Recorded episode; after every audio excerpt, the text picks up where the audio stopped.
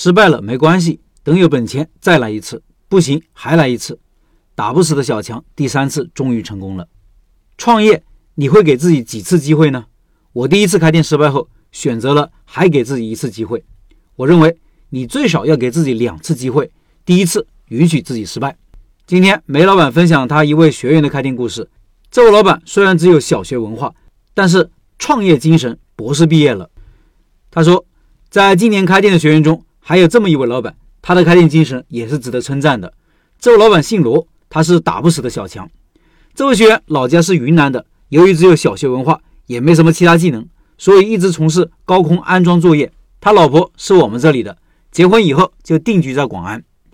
他是四年前来我这里学习的，当时学习完以后就马上开启了第一次创业之路。当时他的第一个店铺也是我帮他现场敲定的，在店铺确定完以后，他才跟我说，由于资金有限，所以找了一位关系很好的哥们合伙一起干。是怎么合伙的呢？就是他们共租了这个店铺。早上和中午，小强卖面；晚上，另外一个合伙人做夜市卖烤鱼。公共费用双方平摊，各做各的生意，互不干涉。当他说起这个方案的时候，我是很反对的。但是看到老板心意已决，我也不好再说什么了。我知道这样的方式注定走不了多久。果然，开业后没多久，由于各种矛盾，最后也是不欢而散。实际上，这种方案在我们社群里也曾经有多位老板问过可不可行。这种想法很美好，但是。在实际操作中有很多弊端，特别是这种同业态的生意，有公共资源相互利用的时候，就很容易产生矛盾。在店铺散伙以后，老板还是继续从事原先的工作。在这期间，家里还添了二胎，老婆也一直没有上班，家里经济情况也一直不太好。由于工作的原因，他也经常到我店里消费，时常跟我说起还要继续开店。我跟他说，如果你想继续开店，那你在上班期间或者平时工作之余，按照我们的店铺选址方法。留意有没有合适的店铺，等有了合适的机会，我也会帮你重新开始。在这一两年的时间中，他也会偶尔给我打电话，说在哪里看到一个比较合适的地方，让我帮他参考参考。但确实是因为家庭经济的原因，有的时候即使看中的店铺，也不得不放弃。就在今年上半年，他说发现了一个比较合适的店铺，这个店在一所大专院校的门口旁边的一条美食街。这个学校位置比较偏，除了学生，几乎没有其他的客源。学生大概七千人左右，学校门口一排都是餐饮店，这一排的餐饮店都只能做到学生生意。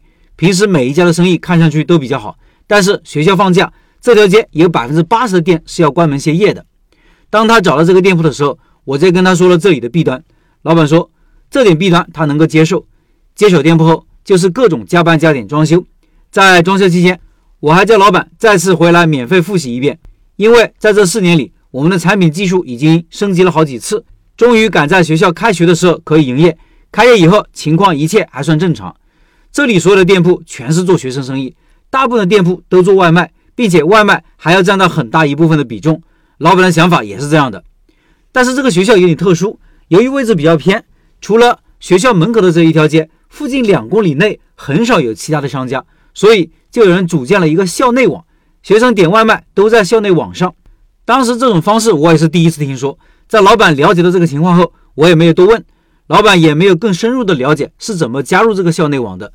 当他在堂食生意稳定下来以后，想去上校内网的时候，才发现遇到了大麻烦。校内网的运营经理说，为了保护每个商家的利益，同品类的店铺只能上线两家，粉面类的商家已经没有名额了，不给他上。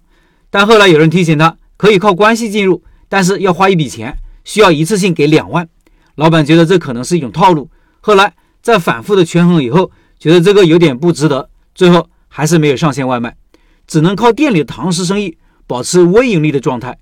过了一段时间，说有一家奶茶品牌看上了他的店铺位置，最后赶在学校放假之前把这个店转了出去。第二次创业也就这样草草收兵。这次转店以后，我以为老板会偃旗息鼓，没想到没多久他又重新找到了一个新店铺。马上开始第三次创业，这一次明显感觉老板理性了很多，认真了很多。这次找的店铺是一个典型的社区店，在小区的大门口。在这一次开店过程中，装修时的宣传预热、产品打磨、试营业、开业活动等各个环节，几乎都是按照我们的教学内容一步步的认真执行。一个月以后，他告诉我这家店已经进入正轨，他也满意。老板给我的感觉就是，虽然没有什么文化，即使在前两次失败以后，老板也不知道怎么去复盘和总结。但是在和老板这几年接触中，经常听到他这样说：“这次失败了没关系，等我有了本钱再来一次，不行就还来一次。”第三次，老板终于成功。老板这种创业的韧性和打不死的精神让我很敬佩。以上是小面面馆梅老板的分享。另外，十二月份的拜师学艺项目是小面十三年的王牌面馆梅老板带大家开店，学员开店成功率高。感兴趣老板扫码进入交流群和梅老板直接交流，音频简介里摇摇码。